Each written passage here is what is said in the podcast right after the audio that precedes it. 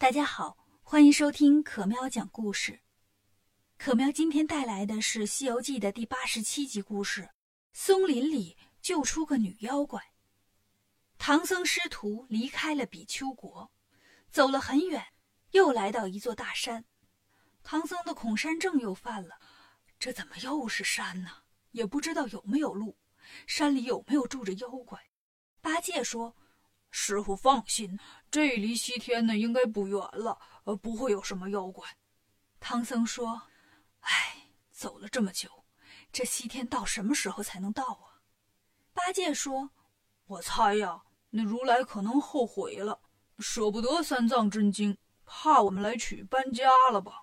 不然怎么赶走不到呢？”沙僧说：“别胡说，我们只要跟着大师兄走，总有一天能到灵山。”师徒四人一边说，一边翻过了山，前面出现了一片黑松林。唐僧又害怕了，这林子大了，怕是什么妖怪都有吧？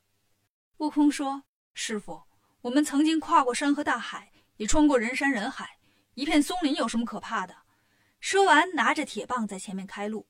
师徒四人走进松林，这片林子的确很大，走了半天也没走到一半。唐僧说。咱歇歇吧，我有点饿了。悟空呀，去给我画点斋饭去。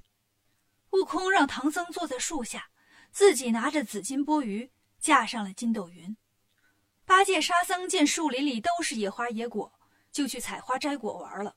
唐僧坐在树底下，忽然听见有人喊：“救命啊！”唐僧站起来，顺着声音找过来，看见不远处的一棵大树上绑着一个女孩。上半身露在外面，下半身埋进土里。唐僧就问：“女菩萨，谁把你绑这儿了？”那女孩说：“长老，我家住在贫婆国，离这儿两百里远。这不快到清明节了吗？我们一家人都出来祭祖，没想到遇到了一伙强盗。我跟家里人跑散了，被强盗捉住，绑在这儿，都五天五夜了。幸亏长老你来了。” 救救我吧！说完就哭起来，唐僧也跟着哭起来，一边哭一边喊：“徒弟们！”八戒、沙僧听到喊声，跑过来问：“怎么了，师傅？”唐僧指着树上的女孩说：“八戒，快把那女菩萨救下来！”八戒刚要去解绳子，耳朵却被人揪住了。八戒连忙喊：“疼疼疼疼疼！”回头一看，是孙悟空。八戒问：“哥呀？”你不去化斋了吗？原来孙悟空刚要走，往下一瞧，松林的南边有一股黑气呼呼的冒了出来，这可不是烟火，是妖气。悟空就回来了，正好赶上八戒要解绳子。悟空说：“别救他，这女的是个妖怪。”唐僧听了说：“泼猴，又胡说！怎么是妖怪？刚才你还说这儿离西天近，没有妖怪。”悟空说。那是八戒说的，我老孙不会看错。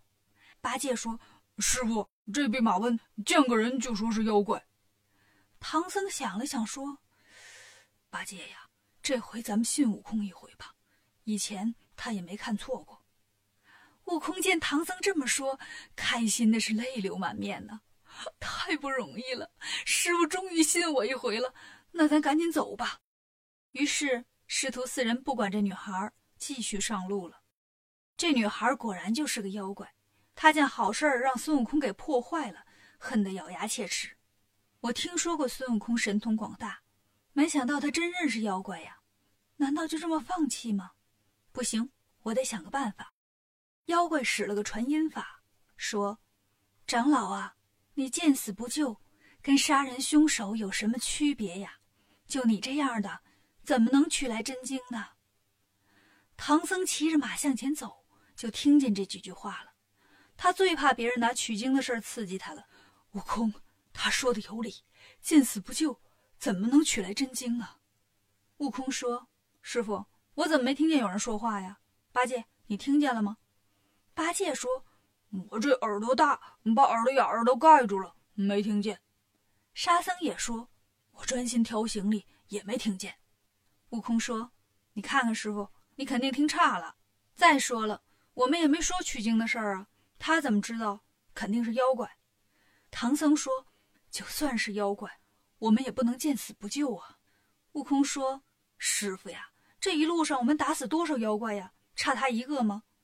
唐僧说：“他也没害咱们，为什么不能救救他呢？”悟空气得抓耳挠腮：“我怎么就和你掰扯不明白呢？要去你去，老孙不去。”唐僧也生气了：“哼，猴头，我去就我去，八戒跟我走。”唐僧带上八戒走了回来，让八戒用钉耙刨开土，把妖怪解开了。妖怪很高兴，跟着唐僧往前走。孙悟空不甘心呢，就说。师傅，你就带着他吧。我们四个和尚带一女的，等会儿有人看见了，还以为咱们是拐卖人口的呢。到时候警察来了，就把我们带走了。唐僧说：“不用你管，到时候我去解释。”悟空说：“怎么，师傅，你还想带着他上西天不成？”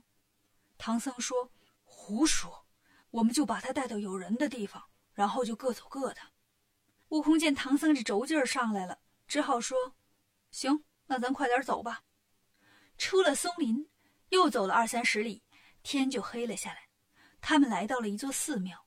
唐僧说：“咱们今晚就去庙里住一宿吧，明天再走。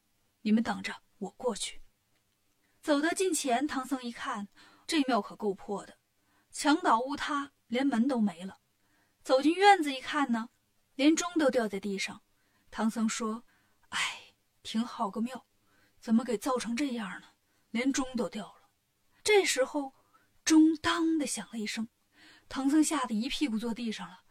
哎呀呀，钟都成精了，自己响了。钟后面走出来一个和尚，过来把唐僧扶起来，说：“钟没成精，是我。”唐僧抬头一看，这和尚长得黑不溜秋的，就问：“你是钟变的吗？我的徒弟可都会降妖啊！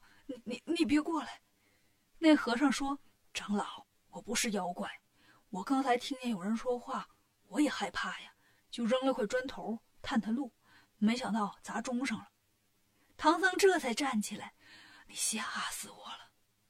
和尚带着唐僧来到了后院，唐僧一看，哎，这后院倒是干干净净、整整齐齐，跟前面啊可大不一样。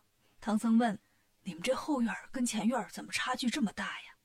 和尚说：“长老，你外地人吧？”我们这山里都是妖怪和强盗，天气不好的时候，他们爱上这儿来避雨休息。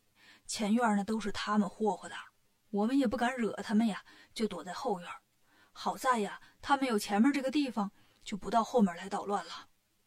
唐僧抬头一看，后院门上有五个大字：“镇海禅林寺”。进了门，里面迎出来一个和尚。这和尚穿戴可跟唐僧不太一样，是一个喇嘛和尚。喇嘛走过来问：“长老从哪儿来的？”唐僧说：“贫僧是东土大唐派去西天取经的和尚，想在您这儿借住一晚。”喇嘛说：“大唐离我们这儿山高水远的，路上都是妖怪。你看你白白胖胖的，正是妖怪喜欢吃的类型啊！你是怎么走到这儿的呀？”唐僧说：“我不是一个人呢，我还有三个徒弟呢，是他们保护我。”喇嘛说：“高僧见笑了。我们这里呀，虎狼妖怪太多了，所以啊，我们不等天黑就关门。